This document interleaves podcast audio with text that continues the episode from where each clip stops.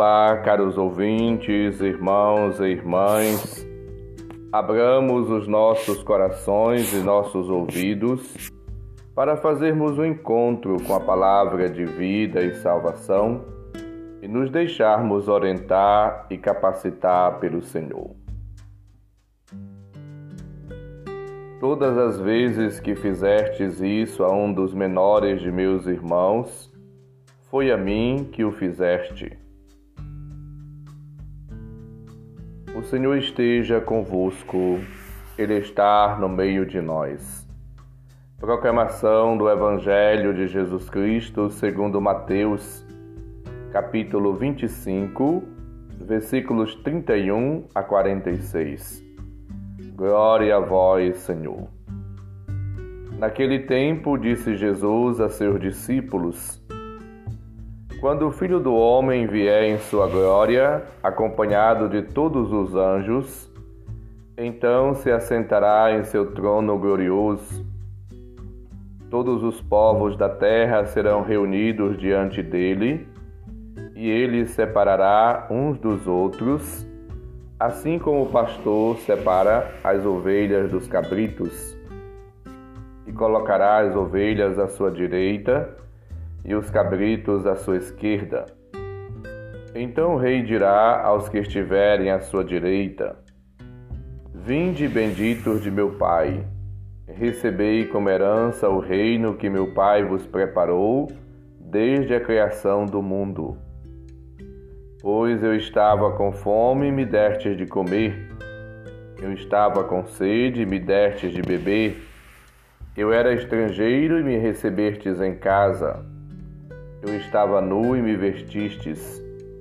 Eu estava doente e cuidastes de mim. Eu estava na prisão e fostes me visitar. Então os justos lhe perguntarão: Senhor, quando foi que te vimos com fome e te demos de comer? Com sede e te demos de beber? Quando foi que te vimos como estrangeiro e te recebemos em casa, e sem roupa e te vestimos? Quando foi que te vimos doente ou preso e fomos te visitar? Então o rei lhes responderá: Em verdade eu vos digo que todas as vezes que fizertes isso a um dos menores de meus irmãos, foi a mim que o fizertes. Depois o rei dirá aos que estiverem à sua esquerda: Afastai-vos de mim, malditos Ide para o fogo eterno preparado para o diabo e para os seus anjos. Pois eu estava com fome e não me deste de comer, eu estava com sede e não me deste de beber, eu era estrangeiro e não me recebestes em casa, eu estava nu e não me vestistes, eu estava doente na prisão e não fostes me visitar. E responderão também eles: Senhor, quando foi que te vimos com fome ou com sede, como estrangeiro ou nu, doente ou preso, e não te servimos? Então o rei lhes responderá: Em verdade eu vos digo, todas as vezes que não fizestes isso a um desses pequeninos, foi a mim que não o fizertes. Portanto, estes irão para o castigo eterno, enquanto os justos irão para a vida eterna. Palavra da salvação. Glória a vós, Senhor. Caros ouvintes, irmãos e irmãs, esta página do Evangelho trata-se da tradição apocalíptica bíblica judaica ao estilo de Daniel. É uma revelação relativa às realidades futuras últimas, ao juízo universal. Aparece o Filho do Homem, figura humana e celeste, e que tem um papel fundamental na restauração do reino de Deus e na recondução dos eleitos para Deus. Jesus identifica-se com este personagem glorioso. Ele encerrará a história e vai assumir a realeza que foi escondida no tempo. Somos chamados a acolher o dom de Deus, a graça de Deus e viver movidos pelo Espírito Santo uma vida nova. Como irmãos e irmãs, para que possamos participar do reino de Deus. Os pastores reuniam ao cair da noite o rebanho e separavam os animais segundo a espécie. Assim, o rei pastor fará com a humanidade reunida à sua volta a separação que inclui um juízo. E Jesus fará isto a partir do critério da caridade, do amor, da prática do bem, da solidariedade, da partilha.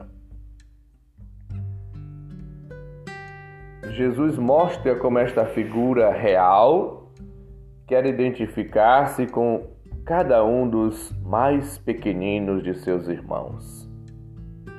É no encontro com cada pessoa que se joga diante do nosso destino eterno.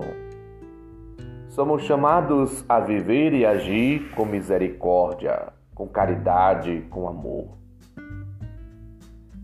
São João da Cruz, ele lembrava que no entardecer da vida seremos julgados acerca do amor. As obras de misericórdia corporais são lembradas por Jesus hoje. Dar de comer a quem tem fome, de beber a quem tem sede, vestir o nu, ser hospitaleiro, acolher o estrangeiro, aquele que chega, em enterrar os mortos, visitar os doentes, os presos. A caridade, o cuidado para com as pessoas que precisam, necessitam, a misericórdia para com todos, especialmente com os mais desprovidos. Ei, como é que nós estamos vivendo? Como é que você está agindo? Você tem sido uma pessoa caridosa? Você é piedoso, tem compaixão das pessoas? Você é sensível à dor do outro? Você tem praticado o bem no cotidiano da sua vida, nas atitudes, nos gestos, palavras e comportamentos? Hoje o Senhor nos lembra Todas as vezes que fizertes isto a um destes meus irmãos mais pequeninos, foi a mim que o fizertes. Mateus 25, 40.